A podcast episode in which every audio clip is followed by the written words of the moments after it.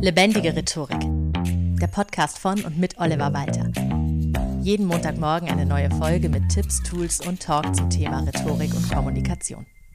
Bald sind Landtagswahlen in Bayern und Hessen und nach und nach ja auch in allen möglichen anderen Bundesländern und ich nutze das mal als Anlass, über ein Thema der politischen Rhetorik zu sprechen, das dir aber auch im Alltag durchaus begegnen kann. Und zwar der Unterschied zwischen konfrontativer und kooperativer Rhetorik. Was meine ich damit? Naja, normalerweise geht es ja bei Rhetorik immer darum, andere Menschen zu überzeugen. Ich spreche zu Menschen, um sie auf meine Seite zu holen. Das ist kooperativ. Konfrontativ ist die Rhetorik dagegen eine andere. Zum Beispiel wird unsere Außenministerin Annalena Baerbock gerne vorgeworfen, dass sie zum Beispiel China öffentlich zu stark kritisiert hätte. Dadurch bestünde die Gefahr, echte Verhandlungserfolge zu verhindern. Darauf werde ich nochmal eingehen, aber auch Debatten innerhalb der deutschen Politik finden im Bundestag und in Talkshows statt und dabei wird nie jemand überzeugt. Also es ist noch nie passiert, dass von den Menschen, die da zum Beispiel in so einer Polit-Talkshow sitzen, plötzlich einer zum anderen sagt, ja Mensch, also jetzt wo Sie sagen, wenn ich da nochmal so genau drüber nachdenke, Sie haben ja völlig recht.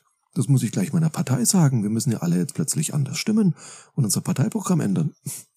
Das passiert nicht. Und auch im Bundestag wird keine der beteiligten Fraktionen plötzlich aufgrund eines Redebeitrags sagen, ja logisch, jetzt, wo ich das so höre, ja klar, Leute, wir haben uns geirrt. Nein, das passiert einfach nicht. Die Situation ist von vornherein klar. Nichts, was ein Mitglied der einen Seite sagen wird, könnte eine Person der anderen Seite ernsthaft dazu bringen, das zu überdenken. Das passiert einfach nicht. Natürlich nicht. Außer bei den wenigen offenen Diskussionen, also bei denen alle Abgeordneten wirklich nach bestem Wissen und Gewissen, ohne den sogenannten Fraktionszwang, wie das genannt wird, abstimmen. Das war zum Beispiel beim Thema Ehe für alle so. Das heißt, es kommt durchaus vor, dass im Bundestag auch wirklich ergebnisoffen diskutiert wird aber es ist sehr selten. Meist ist vorher schon klar, wie wer abstimmt. Und entsprechend ist es völlig sinnlos, wenn die RednerInnen im Bundestag oder in so einer Talkshow ernsthaft versuchen, eine andere Person, einen anderen Politprofi zu überzeugen.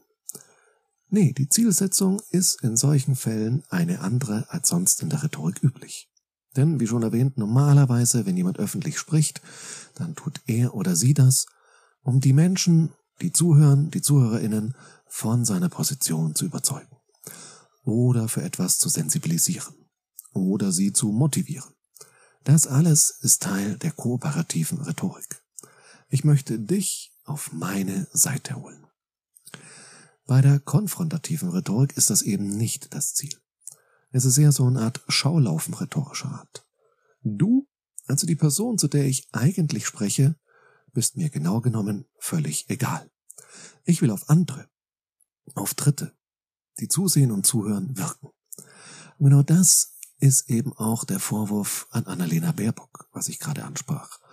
Für mich, als durchaus bisschen linksgrün versifft, war es so, dass ich ihr Auftreten im ersten Augenblick durchaus engagiert fand, Endlich mal eine Außenministerin, die klar sagt, was Sache ist und sich auch traut, in China, das große China, zu kritisieren. Und dann, als ich die Kritik gelesen habe, dachte ich mir, ja, doch, eigentlich ist was dran. Ist es wirklich so hilfreich, die Chinesen zu kritisieren? Also bringt das wirklich etwas, wenn man denen so richtig hart sagt, Leute, so wie ihr das mit Menschenrechten macht, so geht das nicht in der Pressekonferenz. Wird das wirklich die chinesische Regierung dazu bringen, sich diese Sache mit den Menschenrechten nochmal genau zu überdenken? Äh, ich habe da so meine Zweifel. Ich fürchte eher nicht, also so rein gar nicht. Es ist doch eher ein klares Statement für uns hier zu Hause in Deutschland. Aber es ist nicht kooperativ. Das muss man ganz klar sagen. Und jetzt ist es ja so, jetzt war ich immer bei Beispielen aus der Politik. Es ist auch im Alltag so auch wenn du nicht in der Politik bist, sondern in deinem Berufsleben oder selbst im Privatleben, kannst du damit zu tun bekommen mit dieser konfrontativen Rhetorik.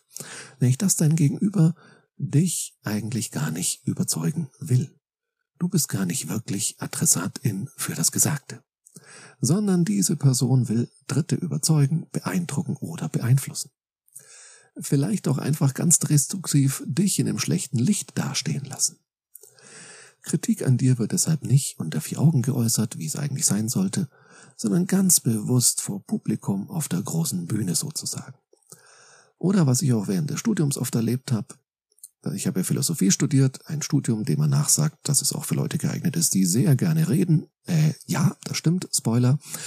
Und es gab eben immer wieder Studierende, die sich auf ein Seminar oder eine Vorlesung sehr gut vorbereitet haben, um eine Frage zu stellen. Also keine Verständnisfrage, sondern so eine Art der Frage hast du immer gemerkt, dass es überhaupt nicht darum geht, wirklich eine Antwort zu bekommen, sondern darum zu zeigen, was man selbst alles weiß. Ist es nicht so, dass Kant beim Begriff des Objekts nach Hegel eigentlich meinte, dass Punkt, Punkt, Punkt, Punkt, Punkt. Und alle wissen, ah, da hat jemand Hegel gelesen, da hat sich jemand mit der aktuellen Kantforschung beschäftigt. Ui, ui, ui. Und stellt jetzt eine kluge Frage dazu. Und die Antwort dazu ist völlig irrelevant. Aber seine Darstellung vor Dritten muss nicht zwingend konfrontativ sein. Das hat Dr. Martin Luther King eindrucksvoll gezeigt. Er war sich bei seiner berühmten Rede am Lincoln Memorial I Have a Dream bewusst, dass vor Ort zwar hauptsächlich schwarze Menschen sind und mit ihm für ihre Bürgerrechte demonstrieren, aber dass dank Radio, Fernsehen und Zeitung seine Rede eben auch bei der gesamten weißen Bevölkerung ankommen würde. Und er entschied sich deshalb in dieser Rede vor allem auch über Versöhnung und Gemeinsamkeiten zu sprechen, über eine gemeinsame Zukunft, völlig unabhängig von der Hautfarbe. Es gibt also keinen Automatismus, in Fällen öffentlicher Rede konfrontativ zu werden. Und doch erleben wir es eben gerade in Wahlkampfzeiten sehr häufig so.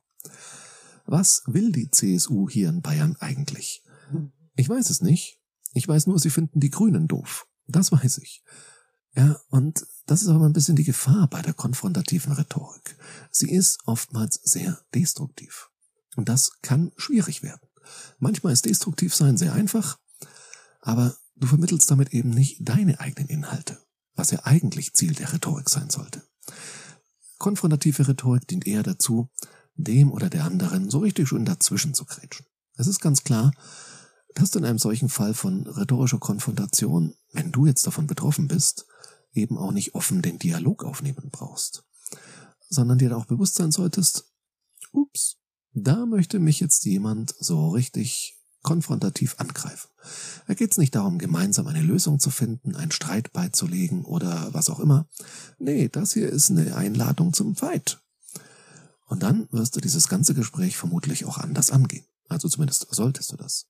Dazu habe ich dir im Laufe der Jahre schon einige Techniken im Podcast mit in die Hand gegeben. Du kannst dir gerne die entsprechenden Folgen nochmal raussuchen, unter anderem natürlich alles zur Schlagfertigkeit. Wenn du merkst, Kritik wird nicht etwa geäußert, um dir Feedback zu geben und das mit dir zu besprechen, sondern um dich schlecht dastehen zu lassen, dann rechtfertige dich bitte auch nicht sachlich, sondern kontere ruhig entsprechend, um deine Souveränität zu wahren. Hausaufgabe der Woche.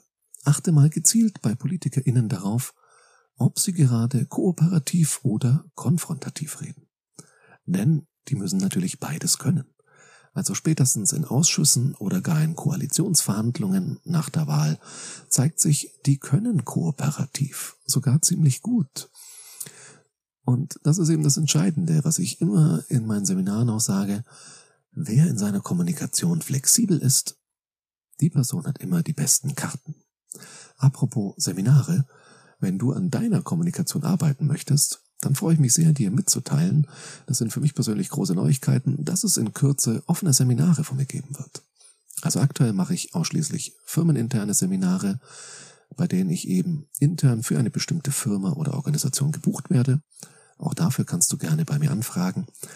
Aber wenn du dich allein fortbilden möchtest und einige andere, die ja den Podcast hören möchten, das auch, dann kommt vielleicht ein ganzes Seminar zustande, und zwar bei meinen Kooperationspartnern vom Raum 18 in Fürth in Franken.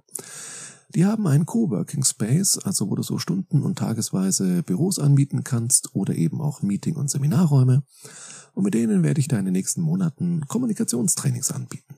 Mehr dazu in Kürze. Du kannst auch gerne bei Raum 18 in Fürth gerne schon mal auf die Website schauen. Jetzt erstmal vielen Dank fürs Zuhören und bis zum nächsten Mal.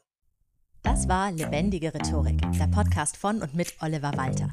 Jeden Montagmorgen eine neue Folge mit Tipps, Tools und Talk zum Thema Rhetorik und Kommunikation.